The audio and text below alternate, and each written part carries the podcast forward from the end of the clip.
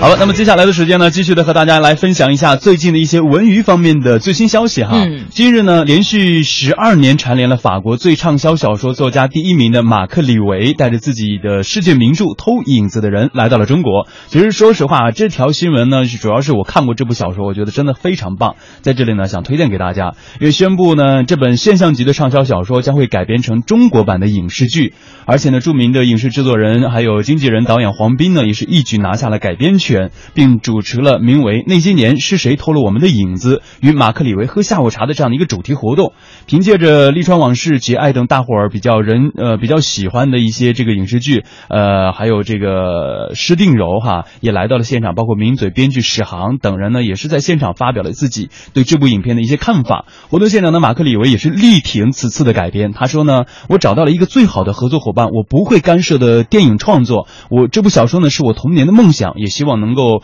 带更多的中国人去找到一些他们的童年，找回自己。嗯，至于不太熟悉这个书的人们啊，嗯我们来跟大家说一说，呃，到底这部作者马克·李维他是谁呢？还有这个小说《偷影子的人》为什么这么火呢？想要回答这个问题，我们还是先看一些数据。这个马克·李维啊，是法国文坛首屈一指的作家，他每一本小说都荣获当时销量排行榜的冠军。从两千年起呢，曾经连续十二年把法国年度最畅销小说家的头衔拿下。他的作品版权呢，也售出四十二个国家，总销售量超过了三千万册。嗯，可以说大器晚成的马克·李维二三十七岁才完成了自己的处女作，而且呢，也凭借着处女作是一炮而红。《偷影子的人》是马克·李维第十部作品，也是他最成功的一部作品。这个小说呢，讲述的就是一个男孩拥有了偷别人影子的这种超能力，同时呢，还可以听见别人的心中不愿说出的秘密。于是呢，他凭借着这种特殊的能力，去帮助了很多人，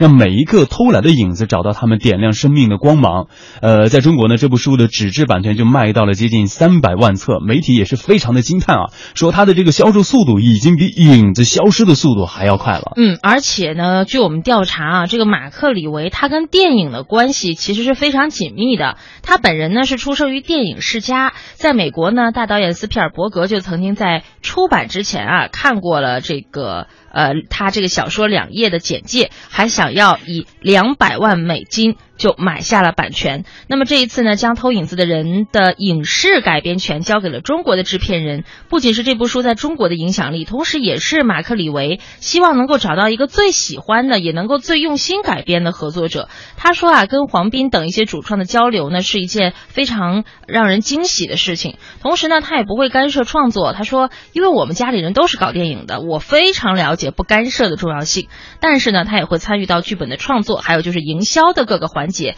帮助他更有品质。哎，是你其实看一下咱们之前很多国内的这种改编剧啊，如果说这个作者啊会过多的参与它的内容的话，我相信就是内容，你像到时候作者也不满意它的内容，包括编剧啊，包括导演啊，对每个人都有每个人对这部作品的看法。嗯如果说有过多人去参与的话，这部作品到最后呈现给大家的一定不是某个人理想当中的那那那个样子，所以说到最后可能让有一些人会很失望的。其实说到这个小说《偷影子的人》呢，可以说是马克·李维作品当中经典中的经典。小说当中的很多话呢，都成为了感动人心的金句。偷影子的人在成长的过程当中，他的母亲、他的朋友、他的爱人之间的关系呢，也是疗愈了很多的年轻人，成为了真正的治愈系的经典。谈到这本书的创作灵感的时候呢，马克本人也说，他说呢，小时候呢，我是很害羞的，写作可以将内心不能说的事情明明白白的写出来。其实呢，我长大之后依然会很害羞，正是写作让我发现了平时观察不到的东西，也会在文字里呢去隐藏自己的情绪，插入自己的一些经历。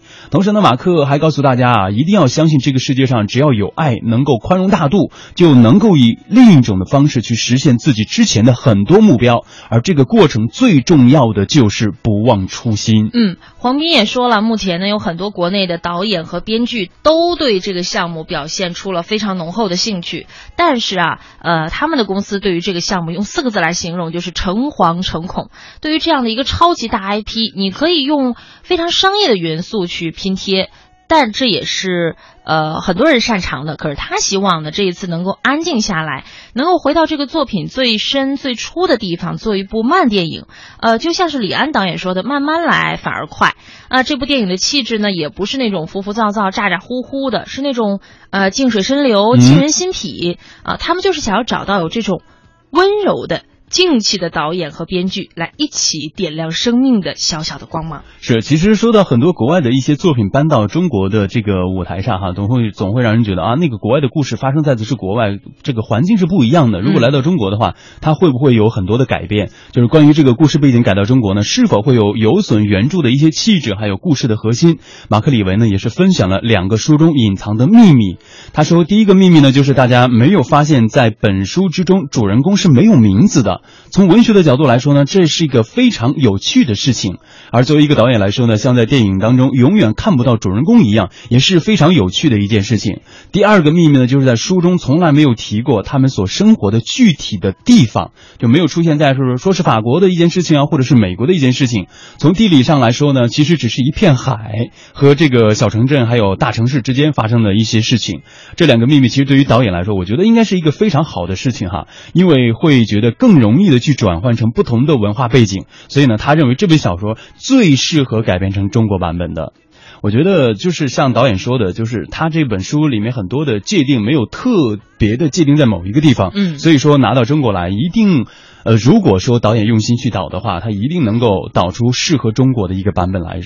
来的。所以我们就拭目以待吧。对于那些特别特别爱这部小说的读者来说，呃，起码通过我们刚才的描述，我们会觉得应该不会让我们有太大的失望的。是，我不知道大家在大家这个生活当中，每读到一本非常好的作品的时候，会不会有一种想法，就是能够把它变成影视作品？这样的话呢，也是想看一看大家对这部作品有没有自己对它的某些情节的认。认同。我生活当中刚好是相反的，嗯哼，我是先看到某一部影视作品，再去看书，然后再去看由他改编的那本小说。哦，对对对，因为我发现我周围的很多人是很像胡宇一样，就是先读的那本小说，然后再。呃，听到它改编成了影视作品，可是往往啊，十部里面可能有九部半都是很失望。